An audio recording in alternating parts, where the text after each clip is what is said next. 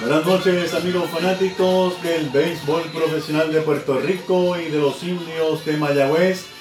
Bienvenidos a Indios de Corazón, programa que se transmite todos lunes a través de Facebook Live. Gracias por estar compartiendo con nosotros una noche más en que tenemos mucha información para todos ustedes. En el programa de esta noche estaremos hablando, como siempre hemos estado haciendo en los últimos programas, de cómo van nuestros jugadores en el sprint training, cómo están bateando, cómo están luciendo, se va a enterar de toda esa información completa aquí en Indios de Corazón. En momentos en la historia de los indios de Mayagüez estaremos hablando del Cabo Rojeño que hizo historia, lo estaremos recordando esa tremenda gesta. Además, Charlie Montoyo está feliz. ¿Por qué? Se va a enterar también aquí. Estaremos hablando del béisbol de las Américas. Conversaremos con Ben Molina. Ben Molina que jugó con los indios de Mayagüez en la década de los 90. Con él mismo, sí, el hermano de, de, de, de Molina estará conversando con nosotros. La semana pasada estuvimos hablando con Alex Díaz con su nueva faceta de lanzador. También estaremos escuchando lo que nos dijo la semana pasada sobre esto. Está sumamente emocionado y yo me disfruté mucho de esta entrevista porque Alex Díaz pues, logró que nosotros sintiéramos pues e, e, ese resurgir que él tiene como un gran competidor que es. Pues mire, Indios de Corazón ha comenzado con Sandro Mercado, Noel Martín Celay y este quien les habla, Héctor Marrero. Regresamos inmediatamente con noticias de los indios de Mayagüez. Luego de estos mensajes de estos pisadores que hacen posible este programa Indios de Corazón. Equipándote para tu mejor juego. Para baloncesto y voleibol. Para soccer y béisbol. Para natación y todo tipo de ropa deportiva.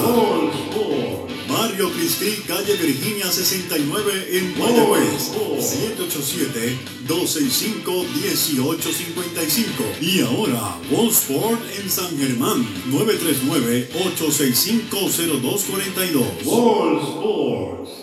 Para esa primera cita o continuar la velada romántica, Jerry's.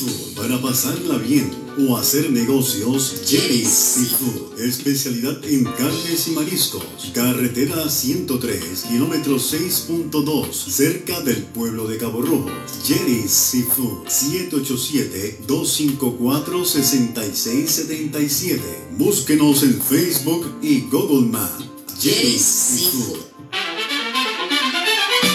Muchacho, necesito un plomero. Llama a Will Plumbing 787-394-4990. Hay que buscar ese liqueo. Llama a Will Plumbing 787-394-4990. Instalación de cisternas, calentadores, equipos sanitarios, destape. Si su problema es de plomería, llama a Will Plumbing 787-394-4990.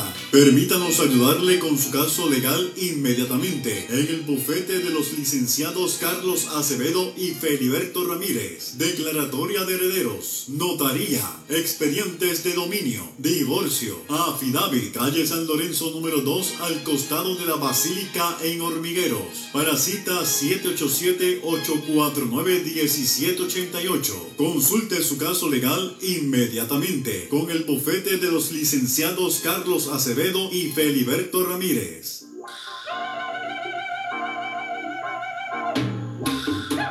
Noticias de los indios de Mayagüez. Qué bueno que están con nosotros compartiendo esta noche de lunes en Indios de Corazón. Mi nombre es Héctor Marrero. Y mire, tenemos información muy valiosa para todos nosotros los fanáticos y también para aquellos que siguen el béisbol profesional de Puerto Rico. No quiero seguir sin antes saludar a Jaime Acevedo, que está en Culiacán, está en Culiacán y nos envió un mensaje. También a Ivonne Bernier. Ivonne, espero que sigan mejorando este, tu salud y gracias por siempre estar respaldándonos. A José Sánchez, saludos para ti José. A Martín Ruiz, también en sintonía de nuestro programa Indios de Corazón.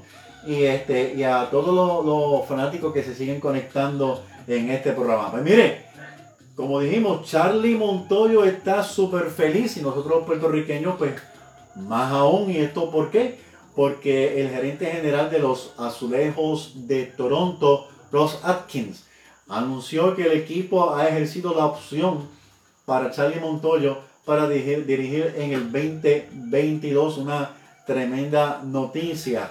Eh, Montoyo, como muchos de ustedes recuerdan, quedó eh, eh, tercero en la votación para dirigente del año, donde llevó al equipo de los Azulejos de Toronto un récord de 32 y 28 en el 2020, la temporada pasada. De verdad que nos alegra mucho esta noticia de nuestro gran amigo Charlie Montoyo. Pero mire, Charlie Montoyo estuvo conversando hace un tiempo con nosotros en nuestro programa Indios de Corazón. Y yo quisiera que ustedes escucharan lo que él nos comentó en aquel momento cuando le preguntamos si él había perdido la esperanza de que lo llamaran a, dirigir, ¿verdad? Entonces, este Charlie Montoyo eh, muy gustosamente pues estuvo hablando con nosotros sobre esto y eh, yo quiero que todo, todos nosotros podamos escuchar qué fue lo que nos dijo el gran Charlie Montoyo en ese, en ese momento, eh, cuando le preguntamos sobre este hecho. Así que vamos a escucharlo, le estoy buscando, ahora lo encontré. Vamos a escuchar lo que nos dijo Charlie Montoyo en ese momento en que fue llamado para ser dirigente de los Azulejos de Toronto. Vamos a esperar que salga. ¿Habías perdido la esperanza de que te llamaran a dirigir en Grandes Ligas, Charlie? Sí, sinceramente, eh, llegué a un tiempo que, eh, bueno, como, como tú estás dirigiendo las menores, eh, tuve que, que cuánto la, la, la tiene sobre 100, y pico de años y, y, son pocas las minorías que tú sabes que en Ligas. Ajá. Y, y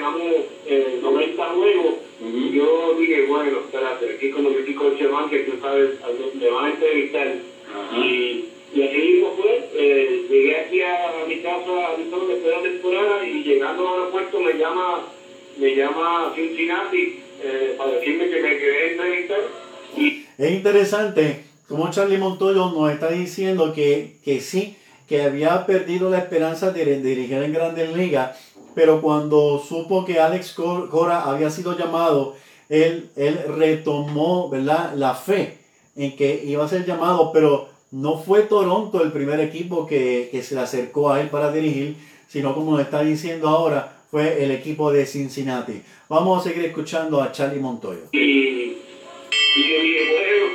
está, vamos para allá, porque no, yo siempre pienso que por, siempre es bueno conocer a la gente, tú sabes, aunque, aunque tú tienes una aplicación, es bueno conocer los otros equipos. Ajá. Y, y en esos momentos pues, me llama, me llama Jim Riggman, ¿te acuerdas de Jim Riggman, no? Claro, claro. El que dirigió Mayagüez nos llevó un campeonato, 27-88. Sí, pues entonces aquí lo entrevistaron, entonces Jim me llamó y me dijo, Charlie, yo quiero que, que tú te ganes este puesto y, y Jim me dio, me dio más o menos que iban a preguntar y todo eso.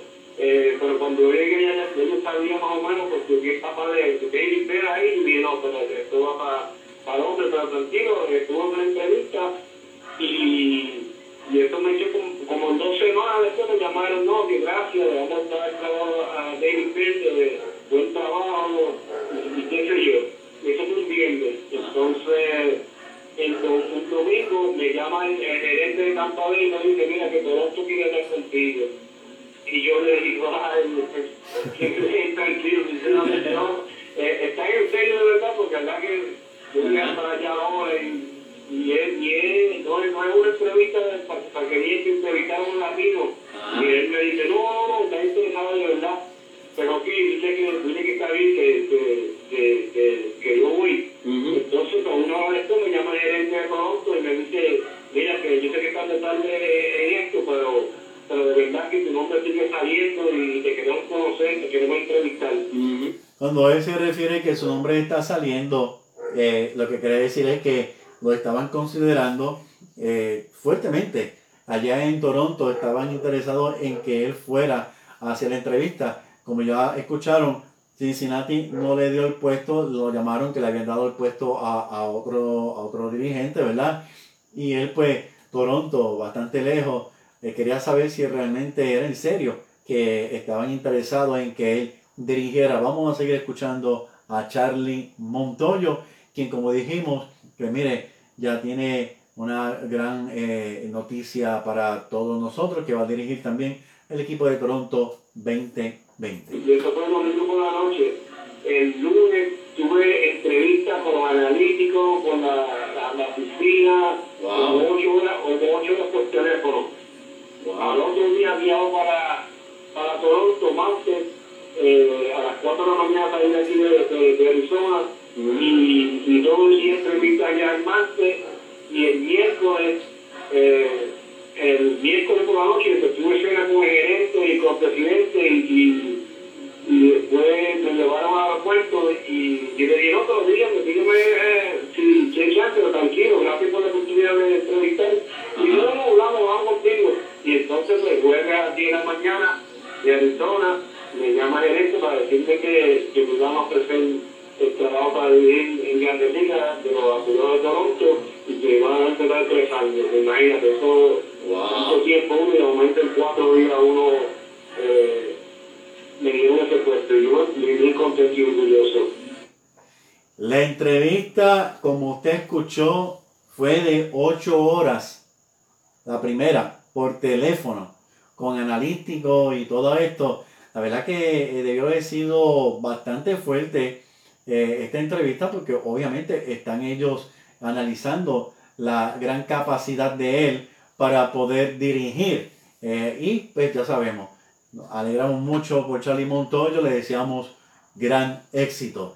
La semana pasada estuvimos hablando con uno de los peloteros más sobresalientes de los indios de Mayagüez, el pelotero que con los indios de Mayagüez más hit ha conectado. Nos referimos a Alex Díaz, pues mire, Alex Díaz, pues, está en una nueva faceta como lanzador en, allá en, un, equipo de old timer. ¿Qué fue lo que nos dijo? ¿Cómo surgió esto? ¿Cómo se desarrolló? ¿Quién lo llamó? ¿Cuánto está tirando?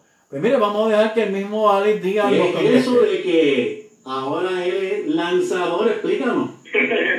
Sí, sí, fue que, bueno, tú sabes que en el tiempo de la pandemia estuvimos arreglando parque aquí de, San Sebastián y, en medio de ese proceso pues practicábamos y uno le tiraba a los, a los pateadores. Entonces un día llevaron una pistola de, lanzar y nada, por, por vacilar tiré de la lona, estaba tirando 83 millas. Y yo decía, pero acá, tú estás más duro que muchos los pitchers de la doble A. Entonces pues pegamos a entrenar y pegamos a hacer ejercicio, jugar en equipo equipo, pues allá no, no iban a jugar, jugaban campo corto y, y segundo bate, pero al lanzar, pues ellos me dijeron, pues, ¿por qué tú no comienzas a lanzar? Y comencé a lanzar y el último, este sábado pasado, estaba teniendo 86, 85 millas y tiré dos entradas, cuatro ponches y dos, dos bates partidos. o sea, que Alex Díaz, el pelotero histórico de Mayagüez, ahora es lanzador. Sí, ahora, ahora me tienen de, de cerrador del equipo, como me tienen a mí. Este, ahí estamos entreteniéndonos con, la, con los San Sebastián Baseball Club. Si una liga que es de 50 en adelante. Está con el San Sebastián Baseball Club, jugadores de 50 en, en adelante. Lo escucharon, comenzó a, a, a tirar su, su, su lanzamiento poco a poco y cuando cogieron la pistola pues, estaba tirando eh, de 83, 84 millas y ahí fue que le sugirieron pues que comenzara también a lanzar Alex Díaz. Donde juegan diferentes jugadores de la AA, jugadores profesionales, que para decirte que en el equipo donde yo juego, se supone que Campo Corto mucho Figueroa, pero todavía no, no, ha querido llegar. Se supone que José Caitel esté jugando en primera base, Pampa Rivera, ser designado. Y te sigo mencionando Roberto Lugo, jugando en la tercera base. Está un equipo de, de, de buenos jugadores, que es una liga bastante competitiva. Te estableciste como lanzador ¿Quién te está ayudando en, en, este proceso nuevo en tu carrera como pelotero? Sí, lo que hacemos es que para mí tú sabes que a mí me gusta hacer las cosas bien y prepararme.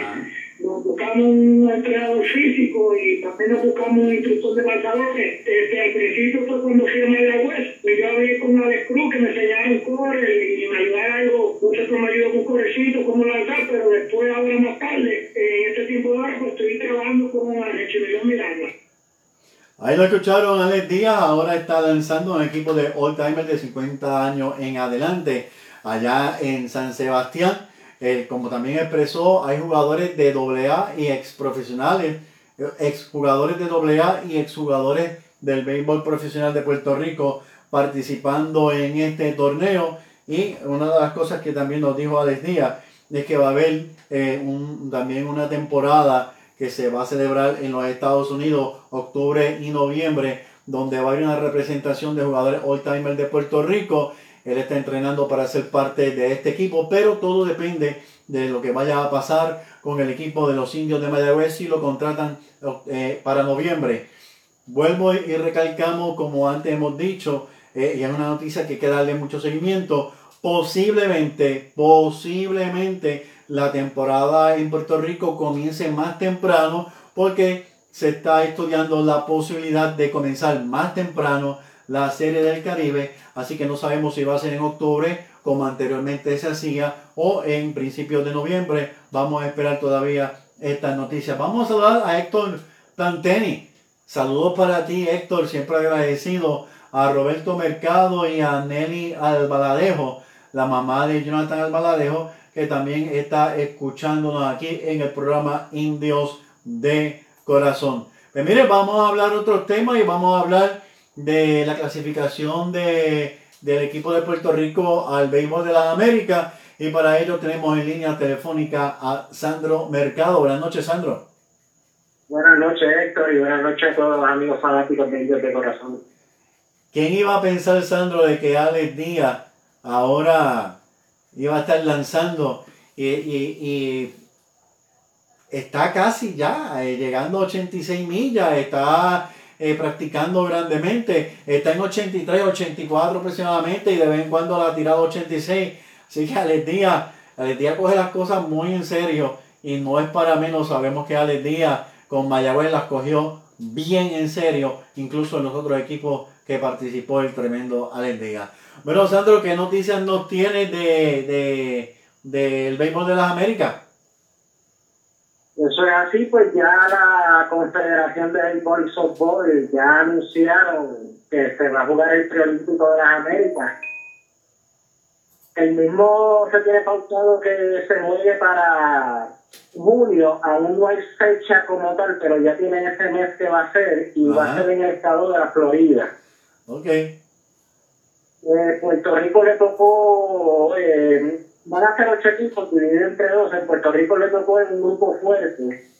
En el mismo está Estados Unidos, República Dominicana y Nicaragua acompañando a Puerto Rico, un grupo durísimo. Ajá, sí. Sí. Y entonces el grupo B que estará conformado por Cuba, Venezuela, Canadá y Colombia, que también eh, ese grupo también poco no está nada fácil, ya que los bueno, todos los equipos que están participando tienen tradición de béisbol. Tradición de eh, béisbol son unos, son unos, unos equipos sumamente fuertes y que se han probado, son equipos sumamente probados de béisbol, lo que lo hace mucho más interesante. Pero como bien dijiste, este, eh, todos los equipos tienen posibilidad. Aquí no, no podemos decir quién es más débil, quién es más fuerte, porque en el papel todos los equipos son fuertes, ¿verdad? En el terreno que se demuestra. Pero aún así, como bien dijiste, Estados Unidos, República Dominicana y Nicaragua con Puerto Rico, eso sí que está duro. Pero vamos a los nuestros como siempre, Sandro. Eso es así, pues vamos a los nuestros siempre y posiblemente puede ser que participe un mundo y el Valentín, ya que más o menos el equipo que participará en la Copa Caribe, eh, ellos lo están utilizando también de preparación para este preolímpico yo entiendo que este roster no debe cambiar mucho una u otra pieza, que posiblemente tendremos a Yesmuel ahí. Este equipo, eh, disculpa, este torneo eh, clasifica directamente el que gane el torneo. El mismo será eh, en una especie de round robin. Eh, los primeros pasarán, los primeros dos de cada grupo pasarán a una super ronda. Ajá. Y de ahí esta super ronda, eh, el que tenga mejor récord, pues es el ganador del torneo y es el que clasifica directo a las Olimpiadas. El que clasifique segundo y tercero pasará a un repechaje que mismo será en Taiwán del 16 al 20 de junio. Aparte de Yemuel Valentín, este, hay varios jugadores muy conocidos que estuvieron conociendo de Mayabé en el pasado y yo creo que este equipo pues se ve se, se ve muy bien, se ve muy interesante, Sandro. Eso es así, el equipo luce fuerte. Si comparan más o menos el roster, a excepción de uno que otro jugador que está en la organización de Grandes Ligas, el grueso de ese equipo participado en esta Liga Invernal y en la Serie del Caribe. Interesante por demás. ¿Algo más que tengas por ahí para compartir? Sí, este, pues, eh, los Diablos Rojos de México anunciaron que el Boricua David Vidal pues, no estará formando parte eh, del equipo. Ellos le desearon lo mejor al Boricua. Y, y bueno, y cabe destacar que David Vidal estuvo reforzando los indios de Mayagüez en esta pasada campaña. Eso es así, eso es así. Nos sorprende mucho esa noticia, ¿verdad? De que él no va a estar con el equipo pero ellos, ellos sabrán, definitivamente David Vidal es uno de los mejores peloteros de Puerto Rico. Así que eh, otro, otras puertas se abrirán para ese tremendo pelotero David Vidal. ¿Algo más que quieras compartir, Sandro? Eso sería todo por el día de hoy. Muchas gracias siempre por la oportunidad y saludos a ti y a tus fanáticos. Gracias, gracias. Gracias a ti, Sandro, y buenas noches. Buenas noches. Así que, amigos fanáticos, hay que seguir de cerca toda esta información sobre lo que va a estar desarrollándose con el béisbol de las Américas. Yo entiendo que nosotros pues tenemos un equipo bien competitivo. Puerto Rico siempre ha sido uno de los equipos que temidos en todo pues, todas las campañas de béisbol a nivel internacional.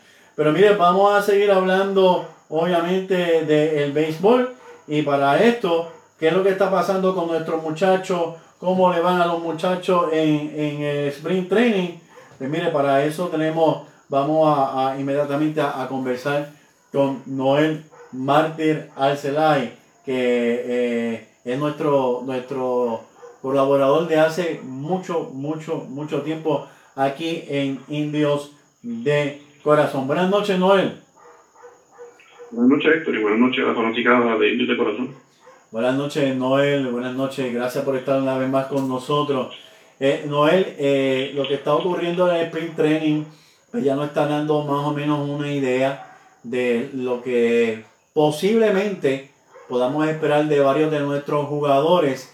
Y yo quisiera pues, que comenzáramos hablando de varios de nuestros lanzadores. Por ejemplo, José, José Berríos, Berríos ha participado en tres partidos este, y lleva uno y uno. ¿Qué te parece? De hecho, lanzó durante el día de hoy. Estuvo lanzando con, contra el equipo de Atlanta. Tuvo una actuación sobresaliente con 4.2 cuatro tercios de entrada, donde apenas permitió dos indiscutibles y seis ponches. No, no permitió carrera. Fue el ganador en el juego, ¿verdad? En el, sprint training, pues la regla pues permite pues, al lanzar cuatro entradas, pues el lanzador puede ser ganador, contrario a la regla regular del béisbol donde son cinco entradas. Se cargó con la victoria en el día de hoy Jorge Río y mejora su marca, ¿verdad? El eh, a 2 y 1. 2 y 1. Ah, eh, con 14 ponches, 2.63 su efectividad. En esos cuatro partidos ha lanzado 13 y 2 tercios de entrada, donde ha permitido 12 hits y apenas 4 carreras. O sea que muy buena la labor de Berrío. Eh, ya pues, como hablamos anteriormente, ¿verdad? En otros programas, ser el segundo lanzador en la rotación del equipo de Minnesota. O sea que tiene ya un lugar seguro ya en esa rotación. Dijiste que la efectividad al día de hoy era cuál? 263, luego de las cuatro entradas y dos tercios que no doy. Magnífico, porque hasta esta mañana su efectividad estaba en 4, 4.00, significa que en el juego de hoy le fue de maravilla para poder bajar su efectividad tanto, así que vemos a, José Orlando Berríos pues, metiendo, metiendo el brazo, una gran esperanza. Ajá. Apenas ha tenido una mala salida de, de, los cuatro juegos anteriores, o sea que por eso pues no ha tenido una buena efectividad, ¿verdad? Con, el, en el anterior partido que no le ha ido tan bien, pues era que había subido un poco, pero la mejora 263 que es eh, muy, muy buena esa efectividad. En cuanto a Alex Claudio, eh, sinceramente yo busqué esta información temprano en la mañana, eh, quizás, tú, quizás lanzó hoy, no sé, lanzó hoy Alex Claudio. No, el último partido que tengo aquí fue el sábado, donde lanzó una entrada de relevo. Okay. Eh, apenas participamos en tres partidos, todos como relevistas, eh, la, la, especialidad de, Claudio, con el equipo de Angelino. En tres partidos, eh, tres entradas, dos carreras permitidas, dos ponches, 6.00 su efectividad. Y apenas una base por boda, lo que significa que es algo muy bueno, que está mostrando un buen control. Vamos a saludar por aquí a un pelotero de los indios de Mayagüez, muy querido en Mayagüez, también coach de los indios de Mayagüez hace varias campañas atrás. Nuestro amigo Luis Raúl Quiñones, que está en sintonía también de Indios de Corazón. También para Luis Martínez Nieto, que está en sintonía. No me acuerdo si saludé a el bad boy eterno de los indios, Roberto Mercado, que también está en sintonía con Indios de Corazón. El que ha tenido un Nos quedan dos lanzadores, ¿verdad? Que están luchando sus posiciones, ¿verdad? Con el sprint training. Eh, uno de ellos fue Jorge López. Eh, Jorge fue... Eh, ayer 21 lanzó contra el equipo de Minnesota, donde perdió el juego. No le fue muy bien. siete carreras, incluyendo tres cuadrangulares en apenas tres, y dos tercios. Wow. En el sprint training, pues 368 su efectividad. En, ha lanzado en cinco partidos eh, dos como iniciador, 14 y 2 tercios de entrada, 15 y 10 carreras. Por ese juego de ayer, de 7 carreras, pues le afectó un poco menos su efectividad, aún así la mantiene en 368. Estaba luchando un puesto en la rotación con los Orioles. Eh, aún así, eh, de no quedarse en la rotación, tiene oportunidad de, quedarse como relevista, como parte del bullpen. Que entiendo pues, que debe estar, debe estar en ese ese roster final el, el, primer día de la temporada, Jorge López. Ah, eso así. El, el, otro es Derek Rodríguez. Ajá. Y sea, sea como inicialista o sea como relevista, va a estar, entiendo yo, en el roster de los Si no se lastima, ¿verdad? Esperamos que no. El otro es Derek Rodríguez, que ha tenido un poco de, de dificultades.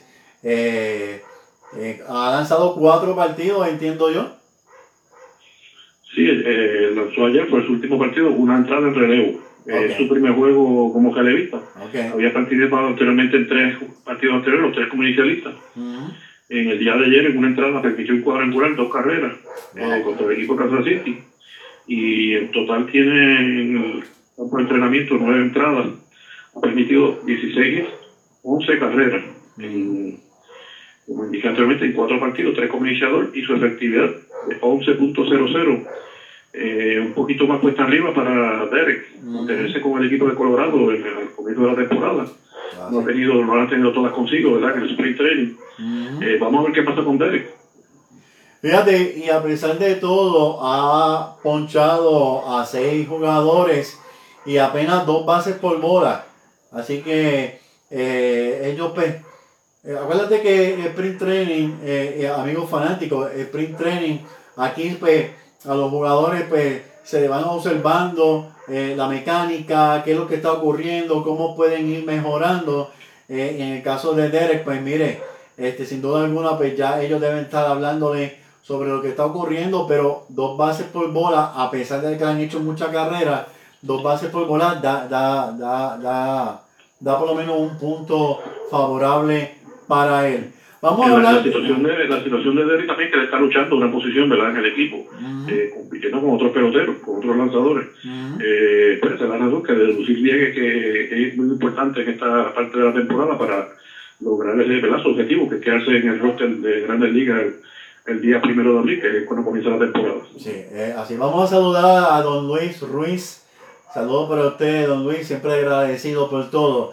Vamos a hablar de Martín Machete Maldonado, el, el receptor de los indios de Mayagüez, porque todavía está en el rostro de los indios de Mayagüez. Tengo aquí que ha participado en 11 partidos. ¿Le dio acción hoy? No, el día de hoy no, no participó. 22 partidos, 22 turnos ha tenido. 5 indiscutibles, 2.27 de promedio. Y Martín, pues como sabemos, siempre pues toda su carrera, su, su fuerte en la defensa, ¿no? Efectivamente, pues siempre pues, eh, ha mantenido un promedio entre 200 250, que no, no, es, no, no es su mejor canto de presentación, pero, pero pues está haciendo eh, eh, lo, que, lo, lo, que siempre ya nos tiene acostumbrado Martín, un promedio pues, eh, eh, relativamente bajo, pero, pero siempre que su defensa lo mantiene ahí en esa posición como pero sin embargo, eh, ha bateado oportunamente porque ha impulsado eh, eh, tres carreras, ¿verdad? Este, y, y este Martín Machete Maldonado. Así que esto, vamos a ver cómo sigue desarrollándose el machete. Como dijiste, 2.27. Se ha ponchado ocho veces. Eso sí, se ha ponchado bastante. Se ha ponchado en ocho ocasiones. Otro indio, pero indio dos veces, es Eddie Rosario. El tremendo Eddie Rosario eh, ha participado en 12 partidos, 33 turnos al bate, ¿no es? Hoy participó contra el equipo de Milwaukee. Ah, hoy. Pues son 13 juegos de 3-1, eh, en 36 turnos en el sprint ha conectado 5 indiscutibles con el de hoy, 7 carreras empujadas, o sea que esos 5 indiscutibles han sido bien oportunos. Sí, sí. Y su promedio pues está un poquito eh, tímido con el bate, 1.39. Pero Eddie es otro que debe estar, pues, debe estar el día primero de, de abril en, ese, en, uno de los jardines con el equipo de Cleveland. Por eso pues firmó como agente libre con ese equipo. Aún teniendo pues, un un lento comienzo con el equipo, pero debe mejorarle la temporada regular. Y sabemos que Eddie Rosario es uno de los peloteros bien aguerridos de Puerto Rico, eh, muy poco mencionado en la isla, pero se ha distinguido muy bien con, con, su equipo pasado. Ahora con un nuevo equipo, pues se espera mucho, mucho de él. Hablando de su compañero. Under, como te indican, lo, lo que eh, hacen el trabajo, sin embargo, no son mencionados tanto, como en el caso de Eddie. Y después, el eh, proceso de adaptación, ¿verdad? Llega, luego de varias temporadas con el equipo de Minnesota, llega a Cleveland, un equipo nuevo, compañeros nuevos. Eh, el proceso de adaptación, pero debe, debe adaptarse y tiene tiene a otro indio ahí que lo está acompañando, ¿verdad? Que, que debe ser de gran ayuda eh, en su nuevo equipo para, que se adapte rápidamente. Y, y, ese indio jugó también aquí con él en Mayagüez, por eso son indios dos veces, como dice don Arturo Soto Cardona. Y nos referimos a Roberto Vivo Pérez, que ha participado en 10 partidos, 19 turnos al bate, ha marcado 3 carreras, 7 hits, ha conectado 2 cuadrangulares el Bebo Pérez demostrando poder, ¿no es? En el día de hoy se fue en blanco en dos turnos contra Milwaukee, en el mismo juego donde participó él. Eh, 21 turnos, eh, 7 indiscutibles comunicantes, su promedio baja a 3.33, pero aún así es bueno. Tiene un buen sprint training de Hopper. Sí, bien que sí. Y otro pelotero que hay bastante noticias de él lo es Emanuel el Pulpo, el Pulpo Rivera, que ha participado en 16 partidos, 28 turnos y escuche esto, Emanuel ha lucido muy bien, como dije, 16 juegos, 28 turnos, 3 carreras anotadas, 9 hits, un doble, un triple, 4 impulsadas, bateadas para 3.21, pero fue bajado, ¿no él? Eh, sí, pero primero hoy participó contra los padres y sigue bateando Emanuel, conectó otro doble en el día de hoy, eh, de 2-1 con dos carreras empujadas más. Okay. Jugó contra los padres de San Diego. Eh, la situación de Manuel, pues como indicaste, pues ya el equipo indicó que iba a comenzar en las menores. Eh, la situación de, de Manuel, Manuel, como recordamos, él está invitado al Street Training, él no es parte del roster del equipo de Kansas City. Eh, para poder Manuel poder subir a la Grandes Ligas tiene que surgir o varias cosas. Lo primero que tiene que ser incluido en el roster de 40. Si no está en el roster de 40 no puede participar en la Grandes Ligas. Y para que esto pase, pues también tiene que pasar eh, varias situaciones. Primero, o que un jugador pues, se ha dejado libre de ese roster o, o, se ha cambiado a otro equipo, surgiendo una, un espacio, o que se le active un jugador y se ha colocado en la lista de inactivos por eh, eh, 60 días o más. Pues ahí pues, ese espacio pues surge también, eh, se puede activar un jugador que no tenga roster de 40. Eh, así que eh, Emanuel está, como dije la pasada semana, se, se sigue dejando sentir en el sprint training, ha seguido, aun, aun cuando fue, aun cuando fue ya pues, eh, eh, notificado que iba a comenzar en las menores, ha seguido bateando, eh, haciendo el trabajo en el sprint training, eh, aprovechando ¿verdad? su oportunidad y, y, y haciendo constar que tiene que, o sea, que tiene, la organización tiene que, que que tomarlo en consideración durante esta temporada. Eso es lo que le está dando a entender con esta actuación que ha tenido el Smith Training. Definitivamente, Emanuel Rivera, nuevamente, como en la pasada, en el pasado temporada, en, eh, dijo: Aquí estoy. Ha mostrado nuevamente que tiene el potencial para poder estar en el circo grande. Pero, eh, ¿sabes algo, Noel? Eh, Emanuel, todos sabemos que comenzó con los indios en el jardín corto Luego lo movieron a tercera base. Ah, conversamos con, aquí con él en Indios de Corazón, el cual nos manifestó que al principio se sintió medio extraño, pero todos sabemos, y él lo dijo, que se había gastado muy bien en tercera base. Pero también sabemos que históricamente, y esto depende mucho del jugador, ¿verdad? Del jugador, no estoy diciendo que sea así, pero estoy tomándolo como ejemplo. Sabemos de jugadores que, que han, han comenzado en el béisbol en una posición y luego por la necesidad del equipo lo vemos en otra, ¿verdad? Y estoy especulando, no estoy diciendo que, que va a ser así, pero el equipo de Kansas City tiene sus necesidades y le van a surgir eh, necesidades durante la temporada. Eh, puede que eh, veamos a Emanuel, no necesariamente en tercera, ¿verdad? Es lo que quiero decir, todo depende, ¿verdad? De la disponibilidad del jugador, pero históricamente sabemos que ha ocurrido. El mismo Alex Díaz, voy a tomarlo como ejemplo, Alex Díaz dice que aquí lo, firmaron con un campo corto y todos sabemos que, se, que, al fin y al cabo terminó siendo uno de los mejores guardabosques de los indios de Mayagüez. Vamos a ver cómo se desarrolla esto, pero indudablemente ya Emanuel Rivera tiene la etiqueta de que, mire, es un candidato grande para subir con el equipo de Kansas City. Y en el caso de Kansas City, pues Kansas City señaló esta temporada que tenía una posición en tercera base, iba a estar eh, tomando en consideración varios peloteros.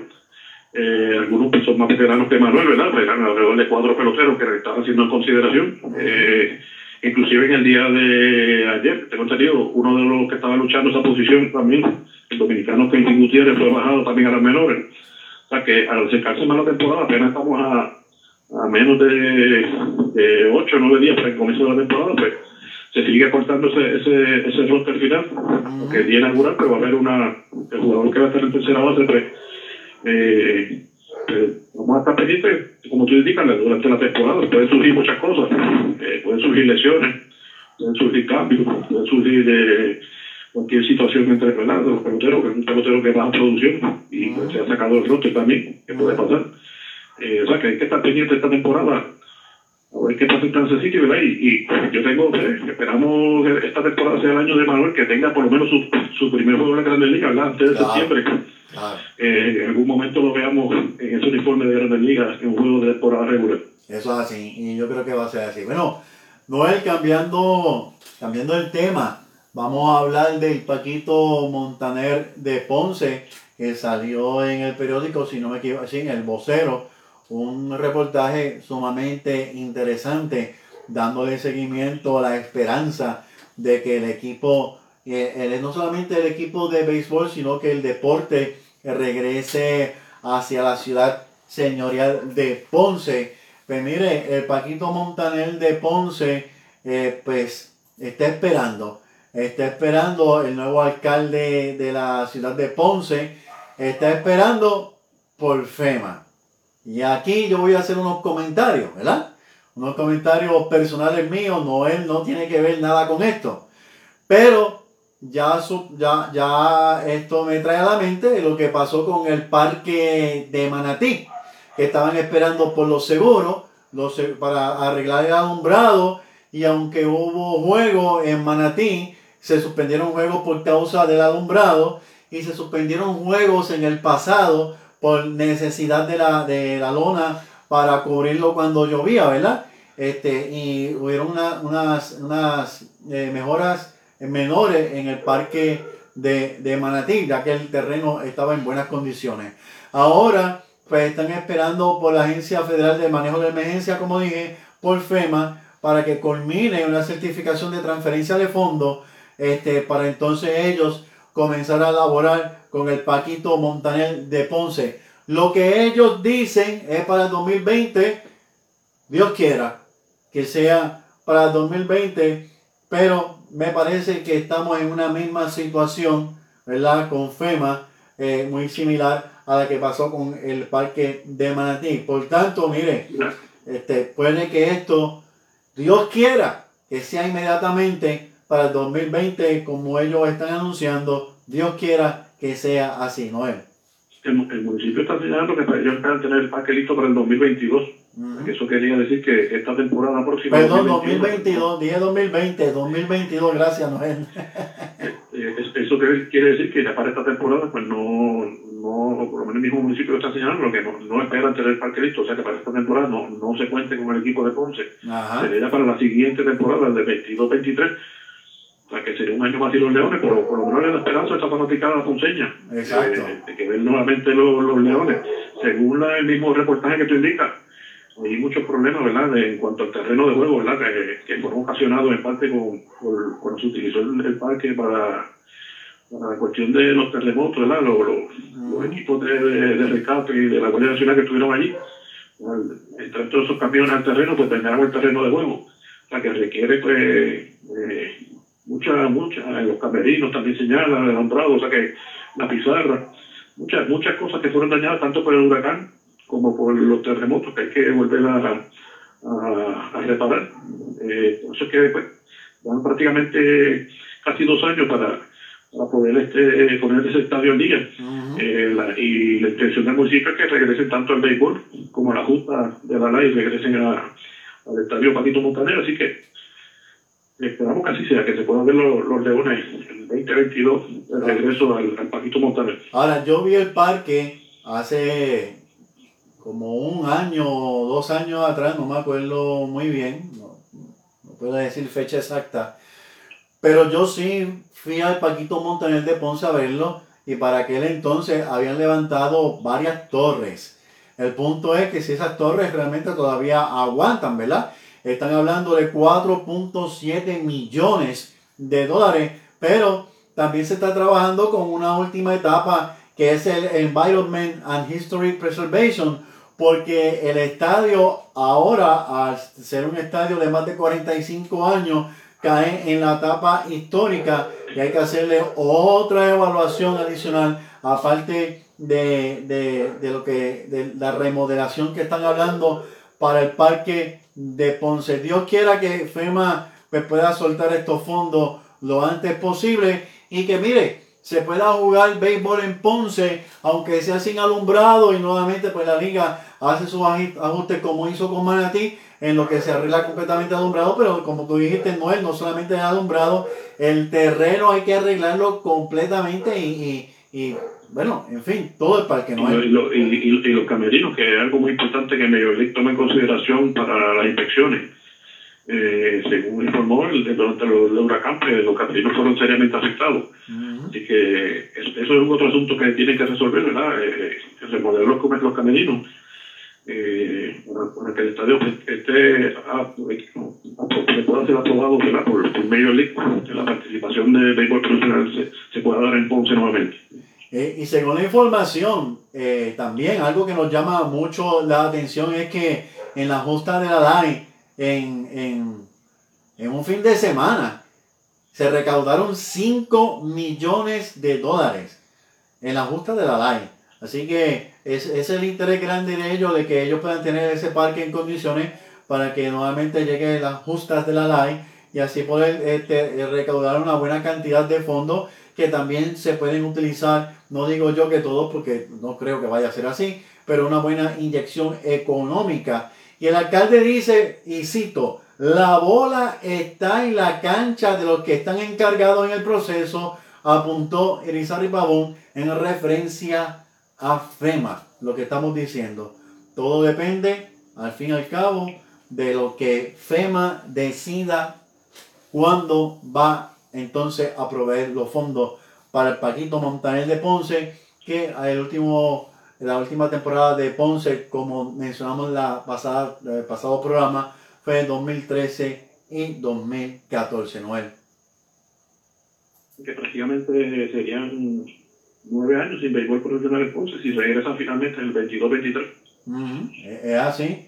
Y a mí me convenía mucho Ponce porque cuando eliminaban a Mayagüez, allá era que caía yo a Ponce, de verdad que, nuestros hermanos, de verdad, vecinos y hermanos, nuestra gente de Ponce, saludos para todos los fanáticos del béisbol. En nuestra página de Corazón hay muchos fanáticos también de Ponce, eh, eh, que son originalmente fanáticos de Ponce y también están respaldando a los indios de Mayagüez. No es algo pues yo, pues yo, pues yo, no diré lo mismo, ¿verdad? Pues yo, yo cuando Mayagüez se elimina, pues no, no sigo ninguno de los equipos.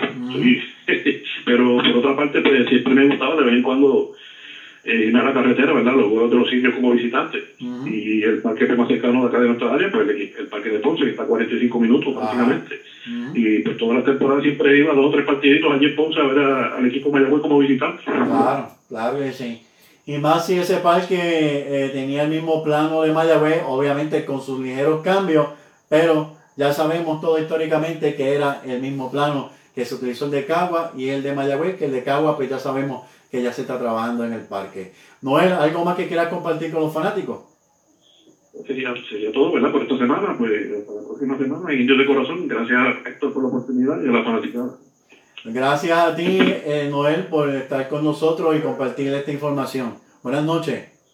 gracias, buenas noches. Buenas noches. Bien, amigos fanáticos de los indios de Mayagüez, Noel Mártir Arcelay, como siempre, compartiendo con nosotros. Yo siempre he dicho que Noel es un hombre sumamente inteligente, tiene una clase de memoria que usted no se imagina. Si usted es amigo de Noel y lo conoce muy bien, sabrá que Noel tiene una tremenda memoria. Vamos entonces a escuchar a nuestros auspiciadores de Indios de Corazón y regresamos en breve con momentos en la historia de los indios de Mayagüez. Equipándote para tu mejor juego. Para baloncesto y voleibol. Para soccer y béisbol. Para natación y todo tipo de ropa deportiva.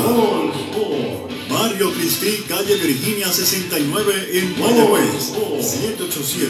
787-265-1855. Y ahora, Sport en San Germán. 939-865-0242. Sports. Permítanos ayudarle con su caso legal inmediatamente en el bufete de los licenciados Carlos Acevedo y Feriberto Ramírez. Declaratoria de herederos, notaría, expedientes de dominio, divorcio, affidavit, calle San Lorenzo número 2 al costado de la Basílica en Hormigueros. Para cita 787-849-1788. Consulte su caso legal inmediatamente con el bufete de los licenciados Carlos Acevedo y Feliberto Ramírez. Para esa primera cita o continuar la velada romántica, Jerry's Seafood. Para pasarla bien o hacer negocios, Jerry's Seafood. Especialidad en carnes y mariscos. Carretera 103, kilómetro 6.2, cerca del pueblo de Cabo Rojo.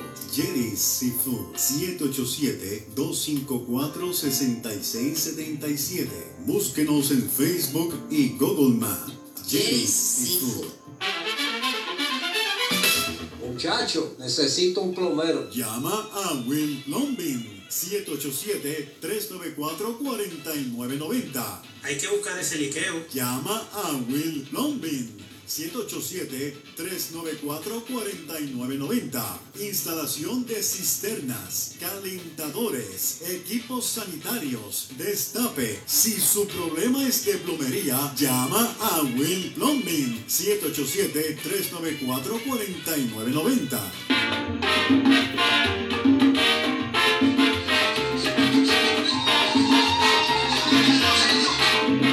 Momentos en la historia de los indios de Mayagüez. Indios campeones de la Puerto Rico Baseball League. Un domingo fui a un juego en París. El público se abraza, otros miles se han tirado al terreno de juego. Es un momento histórico.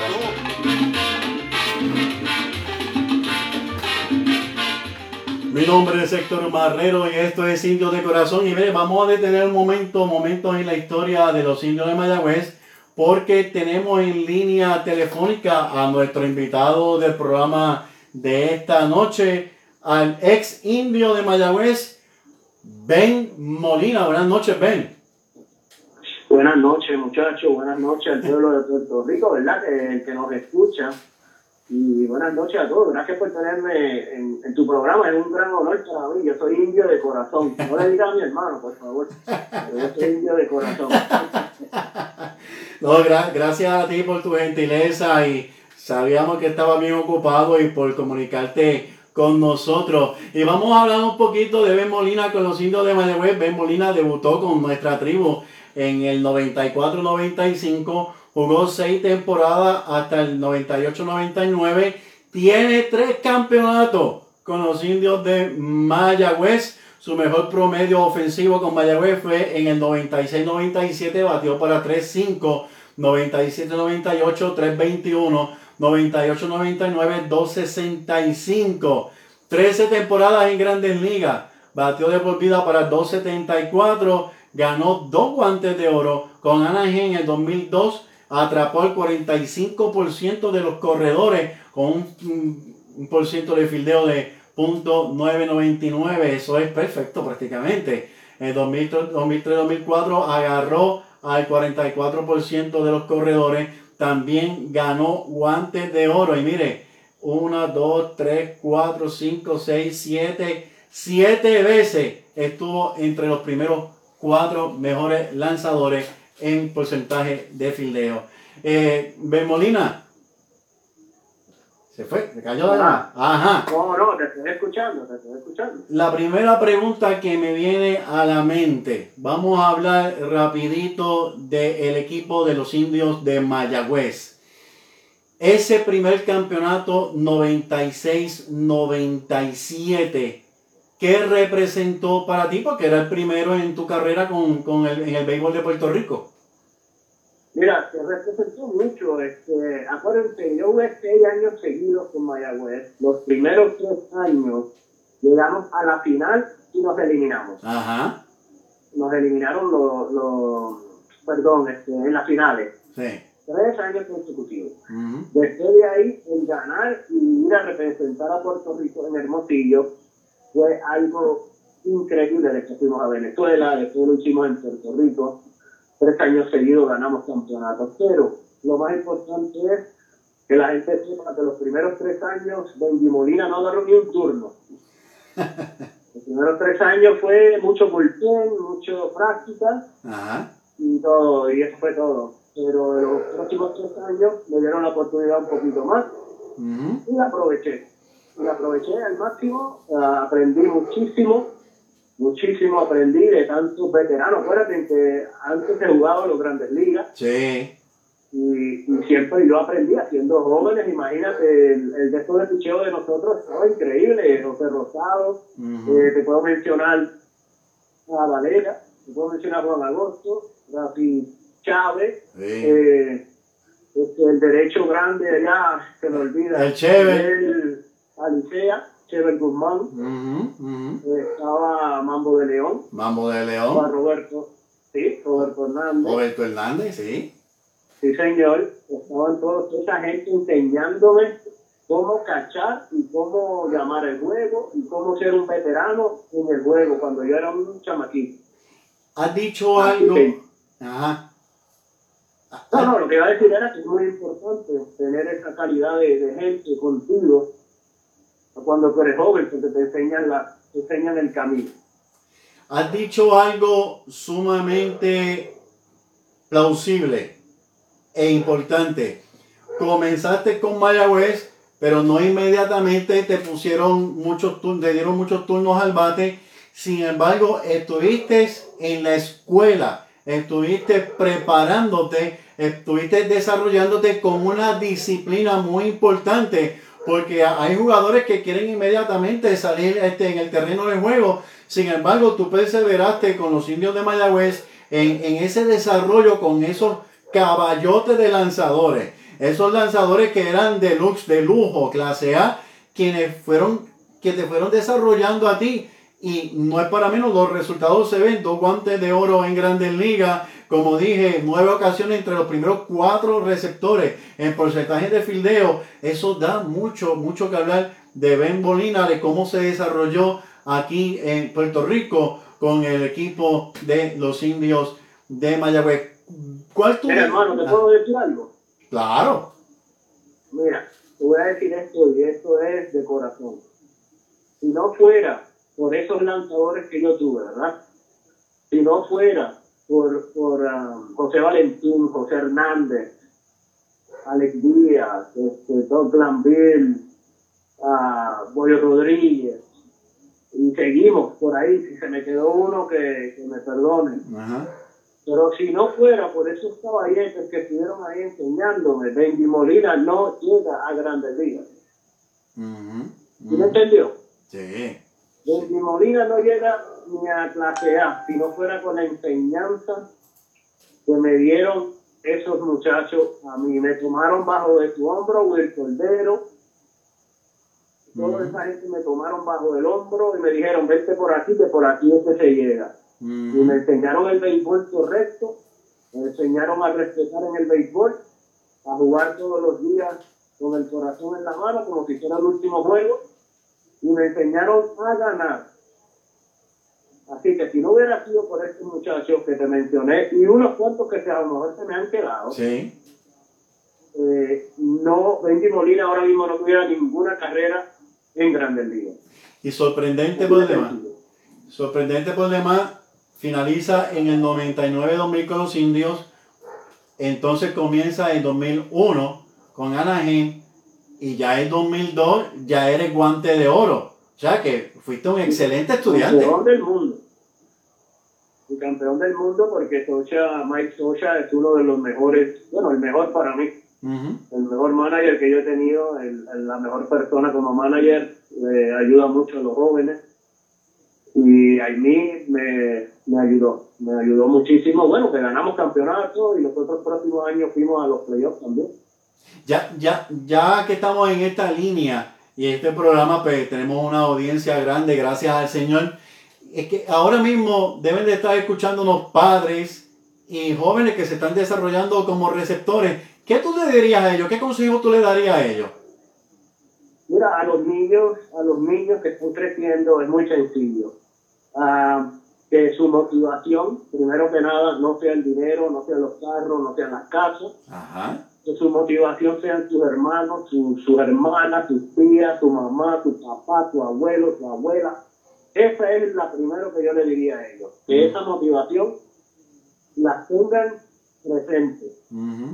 Lo segundo que yo le diría es que sin trabajar fuerte no se va a lograr nada tienen que trabajar no solamente los días de práctica, pero los días libres es lo que te hace aquí, con un buen pelotero.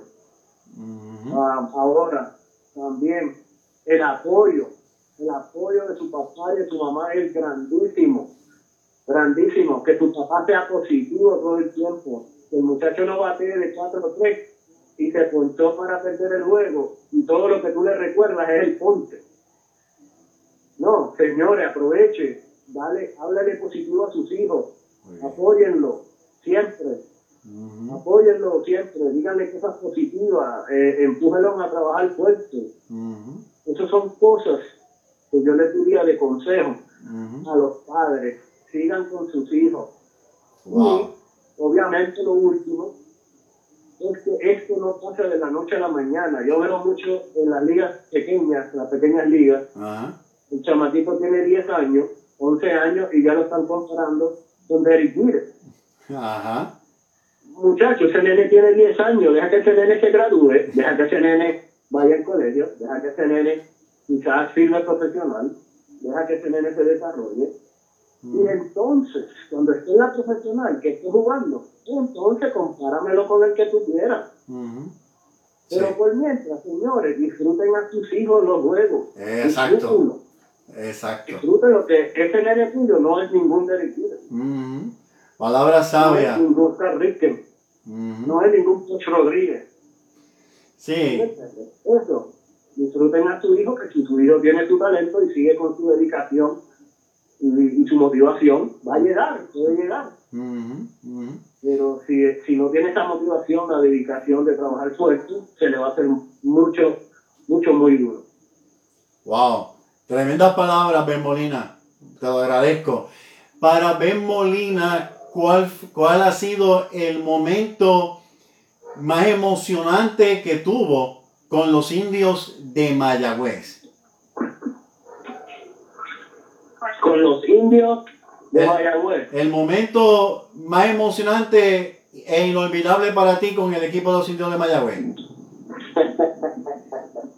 Hay unos cuantos, pero te voy a decir, el más motivo, el motivo obviamente fue ganar el campeonato, que fue el primero, que nos llevó a, Hermosillo. La liga no nos quería llevar a los jóvenes, pero nosotros peleamos y pudimos ir. Entonces, um, déjame ver. Eh, ganar esos tres campeonatos son un momento inolvidable. Mi primer hit contra Guillermo, Guillermo Hernández. Oh, ojo, sí. Sí, un doble, yo creo que fue.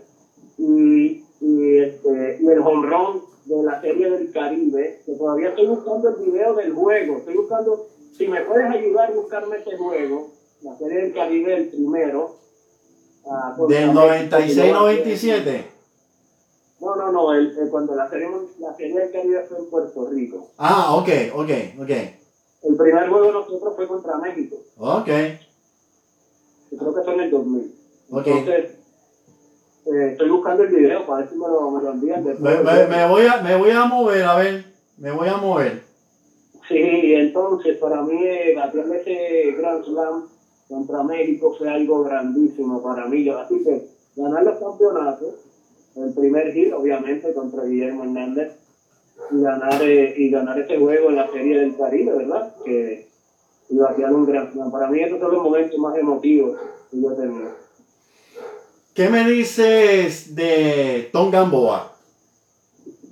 Tom Gamboa fue un muchacho, un señor que siempre ayudaba a los jóvenes. A mí no me ayudó mucho, ¿No? porque eh, era un señor que le gustaba mucho los veteranos. Ajá eh, pero a los jóvenes le abría la puerta. Lo único que, obviamente, si tú tienes a un Junior Ortiz, tienes a un Doug Mirabelli, tienes a un Brian Johnson a frente tuyo, pues no vas a jugar. Ajá. Eso, de esa manera lo miré yo. Pero uh, para mí era tremendo manager, sabía lo que tenía que hacer para ganar juegos. Y para mí sí, para mí fue tremendo manager ahí en el, en el terreno de Mayagüez. Una leyenda. Claro. Ya hablando un poco de grandes ligas, recibe tu primer guante de oro. ¿Qué sentiste? Que, que, realmente quisiera que compartieras esa emoción que tuviste cuando te enteraste que el guante de oro era tuyo. ¿Qué fue lo que sintió Ben Molina? Wow, para decirte más, mira, yo cuando jugué las pequeñas ligas nunca caché. Mi hermano sí, Espera, espera, espera, espera. O sea, tú, tú jugaste pequeñas ligas y ¿cuándo fue entonces que te convertiste en receptor? En el año que firmé, en el 93, cuando me firmó Anaheim, ahí me convirtió en catcher. Yo nunca, en mi carrera de pequeñas ligas, nunca me puse un, un equipo de cacheo ni nada de eso. Mi hermano sí, mi hermano siempre era un catcher. Pero yo no, yo jugaba todo. Yo jugaba en el fila, pinchaba, todo menos catcher. Pero bueno, cuando yo gano el primer guante de oro, lo primero que se me viene a la mente era que, ¿verdad? Le tuve la oportunidad de ganarle a una leyenda de verdad del Salón de la Fama, a Poch Rodríguez. Ajá, cierto. Que llevaba, llevaba, llevaba una, una streak ahí grande. Llevaba, llevaba una, eh, la palabra, eh, tenía unos cuantos guantes de oro consecutivos ya. Exacto. Ajá. Le rompiste la racha, le rompiste la racha de guantes de oro. Así mismo, una racha. Entonces, pues para mí fue muy especial porque yo conozco a Poch desde chamaquito y crecimos en el mismo, en el mismo, los mismos pueblos Entonces para mí eso fue especial porque yo sé que ganarle a Poch no es fácil. Sí. Ahora, se me vino a la mente el trabajo que yo hice en las ligas menores para poder llegar a ese nivel. Y fue muy emotivo para mí, fue muy emotivo eh, el ganarlo porque hace mucho trabajo, ¿sí me entiendes? Sí. sí. Fue un trabajo grandísimo que, que pasé ahí eh, para ganar esos juegos, esos guantes, y especialmente cuando yo nunca caché. Así que para mí fue muy emotivo y lo, es que nosotros los tres tomábamos el cacheo muy en serio. Muy en serio. Nosotros nunca pensábamos en el bateo, siempre estábamos en el cacheo. Y para ganar un guante de oro, imagínate, ya tiene nueve. Muchachos, que eso es, es grande. Así que es una emoción muy grande, una emoción demasiado grande. Y, y, ese guante de oro fue con un por ciento de fildeo de .999, increíble. Pero ven, entonces, ¿quién fue el que te dijo, toma la trocha, de ahora en adelante tú vas a ser receptor? ¿Quién fue entonces que cambió a Ben Molina de jugador de posición a una posición como receptor? Ah, se llama, el americano se llama Ray Pointer. Ray Pointer, que era el esclavo americano que vino a ver unos peloteros para ver si caen en el draft. ¿Entiendes? Entonces, al, no caer en el draft, los peloteros, él podía firmar free agent, agente libre. Ok. Pues, ¿qué pasó? Que estaba mirando a José para ver si caía en el draft y José no, uh, no era para firmar agente libre. Entonces le dijo a José, pues si tenía otro hermano, mi mamá le dijo, sí, aquí está. Eh, de, un, de un yearbook que yo estaba en el, en el colegio. Ok. Y él dijo, ah, pues déjame verlo, déjame verlo a la tarde. Y así fue como pasó todo, ¿verdad? Gracias al Señor. Le doy muchas gracias a Dios por la oportunidad que me ha dado toda mi carrera. Así que así fue como pasaron las cosas de, de firmar y todo esto. Pero fue Ray Pointer, el muchacho que, que, que me quiso. Me imagino que eh, practicabas mucho también con tus hermanos, como dices, no eras catcher, pero ellos sí. Me imagino que te dieron mucho, mucho consejo para poder desarrollarte en esa posición. Mira, mi hermano, hay, hubieron, tres, hubieron tres personas que se encargaron de mí. Eh, al principio, cuando yo firmé, obviamente me tocó estar con Orlando Mercado, no sé si te acuerdas, hablando de los Lobos de Arecibo, los Criollos de Cagua, uh Dulce. Orlando Mercado era mi coach y él tuvo que ver mucho en mi éxito porque me, me, me trabajamos mucho, trabajamos mucho. Y me enseñó muchas cosas, me enseñó muchos trucos. Ahora, cuando llegaba yo del tiempo libre de, de la temporada, mis hermanos eran los que me entrenaban. Qué bien. José y Javier, mi papá, todos ellos me entrenaban porque yo no sabía nada de cacho. Y de momento estar eh, en, allá, ¿verdad? En, en, casa, y mis hermanos me entrenaron, mis hermanos me enseñaron todo lo que sea de cacho aparte. Cuando llego a Mayagüez, pues, lo que te había explicado antes, que todos esos veteranos estuvieron conmigo enseñándome enseñándome el camino también. Pero mis hermanos fue, Orlando Mercado y mis hermanos, fue una, algo especial. Se encargaron de mí.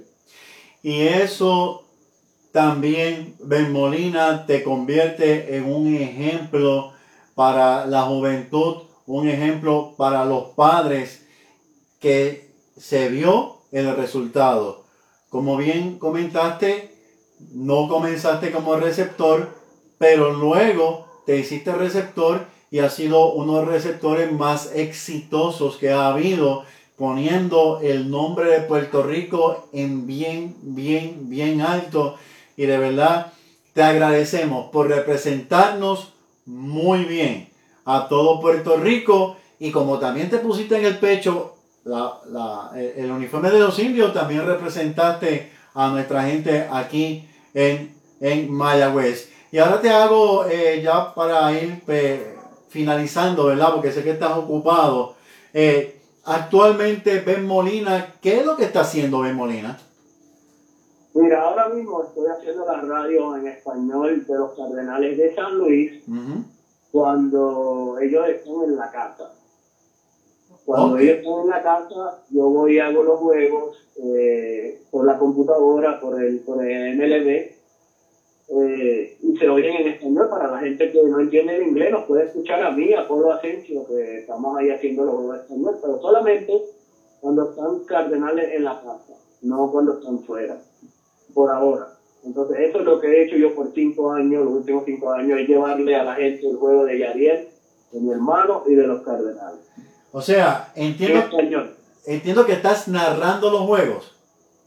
Sí, narrando los juegos. Yo, no, yo soy el, el, de al lado del que narra, el comentador. El comentarista. El, comentarista, el comentarista, yo soy este muchacho. Y me imagino que te encanta. No, me encanta, muchacho, ver a Javier todos los días uh, jugando. De momento él mira para arriba, me saluda. Qué bueno. Uh, tú sabes, esa conexión que, que uno tiene con sus hermanos para mí esto no tiene precio, mi hermano. Para mí esto es un sueño hecho realidad. Estar con Yadier tantos años mm. haciendo estos juegos. Acuérdense que yo fui coach también de Texas, fui coach de San Luis. Cuando fuimos a la Serie Mundial, donde, donde Boston nos ganó. Sí, sí, claro que lo, que lo recordamos. Este, de verdad, Ben Molina, gracias. Gracias por haberte comunicado, por estar con el seguimiento para eh, que eh, los fanáticos de Puerto Rico del béisbol y los fanáticos de Indio de Mayagüez te pudieran escuchar en esta noche. Agradecido de corazón. ¿Algo más que quisieras añadir como parte final de nuestra conversación hoy? Mira, me terminar como diciéndole gracias a la fanaticada de los indios, primero que nada, eh, por, por de verdad darme ese apoyo, porque antes sí que, o no sé ahora porque no estoy ahí, pero antes sí que la fanaticada era grande, se sentía grande allá en el estadio, iban siempre a ver los juegos. este, que mira, que voy a decir, voy a, vamos a terminar con esto. Mira, mi papá siempre me decía y nos decía a todos que no importa cuántos carros tengas, no importa cuántas casas tengas, no importa cuánto dinero tengas en el banco. Pero lo que importa, claro, es cuántas vidas has tocado antes de irte. Eso es lo más importante en esta vida. ¿Cuántas vidas has tocado? En vez de preocuparte por el dinero, los carros, la casa, qué sé yo, no. Preocúpate por tocar vidas, preocúpate por ver a un niño sonreír, darle una pelota a un niño, darle un guante a un niño, uh, hazte con el nene, ve, llévalo al parque, a la nena, llévala al, al voleibol, al soccer, a lo que sea. Sí. Apóyalo. Eso es, lo, eso es lo principal en nuestras vidas. Y con eso nos vamos, mi hermano. Que Dios me los bendiga. Dios te bendiga, Ben Molina. Muchas gracias y buenas noches. Hermano. Estamos ahí a disposición de ustedes. Dios los bendiga. Hablamos. Amén. Buenas noches. Buenas noches. Bien, amigos fanáticos de los indios de Mayagüez y del béisbol profesional de Puerto Rico, ya escucharon a Ben Molina conversando con nosotros y, como dato curioso, pues mire, estábamos, ya, ya habíamos este, concertado la entrevista para las 8 de la noche, pero ocurrieron cosas de momento eh, inesperadas y Ben Molina fue todo un caballero y se comunicó conmigo, me dijo, termino y te llamo rápido y ahí, ahí lo tenían. Quería que ustedes lo escucharan, quería pues hablar un poco, como dijo, que era indio de corazón eh, de los indios de Mayagüez. Así amigos fanáticos, vamos entonces ahora sí, vamos entonces a momentos en la historia de los indios de Mayagüez.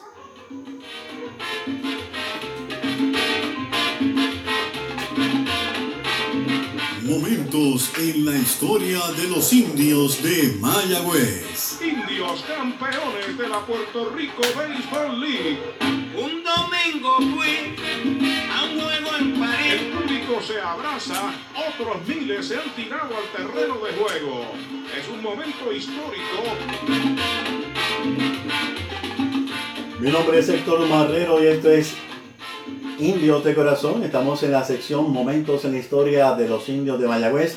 Manteniendo, mire, esos sucesos que marcaron a nuestro béisbol y principalmente a la tribu. Porque no se trata de quién sabe más, sino que se trata de mantener viva la historia de los indios de Mayagüez. Pues mire, un día como el 19 de marzo de 1944, el cabo rojeño, el hombre de la ciudad de las bellas playas de Puerto Rico, Arturo Toro, se convierte en el primer jugador nativo con uniforme de los indios de Mayagüez en batear para el ciclo ante los cangrejeros de Santurce. Arturo Toro nació el 21 de febrero de 1921, como dijimos ya, en el pueblo de Cabo Rojo. Jugó con los indios desde 1941 hasta la temporada de 1946-47. Acumuló los siguientes promedios de bateo en la temporada del 41-42 batió para 340. En el 42-43 eh, eh, batió para 107. Y en 43-44 fue su mejor temporada cuando fue tercero en la liga en bateo con 316. En el 44-45 batió para 300, 45-46, 246 y 46-47 su última temporada batió para 3-8. Si usted analiza, pues mire, Arturo Toro fue un bateador muy bueno con los indios de Mayagüez. En una de sus grandes hazañas como jugador podemos recordar que realizó, uno que realizó en el 1946 cuando conectó un cuadrangular con dos envases allá en el Parque Colón de Aguadilla para darle una importante victoria a los indios de Mayagüez y fue tan impactante y era tan importante este juego que aún hoy usted consigue póster originales, ¿verdad? Eh, claro, a través de los coleccionistas de este momento de Arturo Toro cuando él se aproximaba hacia el home play eh, luego de haber conectado este cuadrangular tan importante. Arturo Toro falleció el 25 de junio en el 2008 en la ciudad de Mayagüez. Amigos fanáticos, no se retiren, regresamos en breve con la parte final de Indios de Corazón. Así que quédese ahí, tranquilo, regresamos en breve. Para esa primera cita o continuar la velada romántica, Jerry's Seafood. Para pasarla bien o hacer negocios, Jerry's Seafood. Especialidad en carnes y mariscos. Carretera 103, kilómetro 6.2, cerca del pueblo de Cabo Rojo. Jerry's Seafood. 787-254-6677.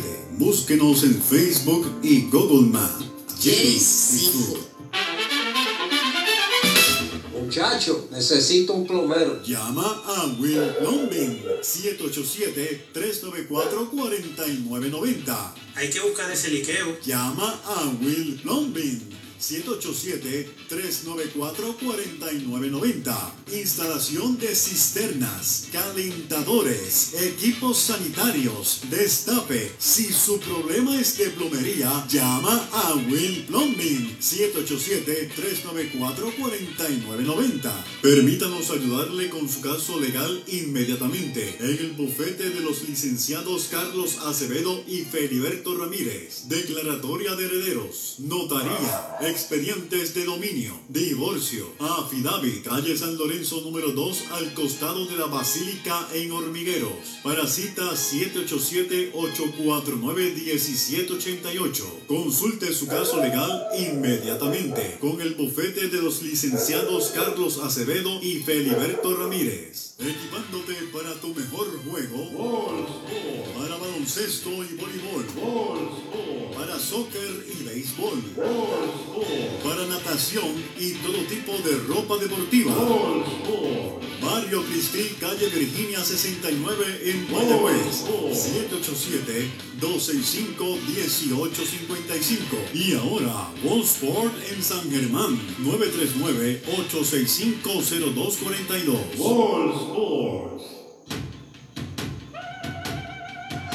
Bien amigos fanáticos de los indios de Mayagüez, quiero pues invitarles a que lean nuestros artículos semanales, tanto en el periódico Visión Digital como el impreso, el único periódico en todo Puerto Rico que mantiene información de nuestro equipo. Así que los invito a que busquen el periódico Visión toda la semana, donde van a encontrar un artículo de este servidor. Vamos a saludar al Tali Talavera, también a Monserrate Curet, saludos para ti, Ángel Vega, que estudió conmigo, el gran Ángel Vega, a Pedro Bracero, a Rafael La Torre y a todos ustedes, que a Carlos Alvarado, a todos los que se han conectado en el programa Indios de Corazón. Los invitamos a que la próxima semana, el próximo lunes, a las 8 de la noche, compartan con nosotros en otro programa más de Indios de Corazón. No nos resta más que darle las gracias a Ben Molina por ese, esa gran oportunidad de poder hablar con él, a Noel Mártir Arcelay, sin duda alguna, y a Sandro Mercado, nuestros colaboradores, colaboradores de siempre aquí en Indios de Corazón. Me hace falta una tacita de café. Eso es lo que pasa. Así que Buenas noches para todos ustedes. Nos mantenemos en contacto a través de la página Indio de Corazón. Que el Señor les bendiga. Buenas noches.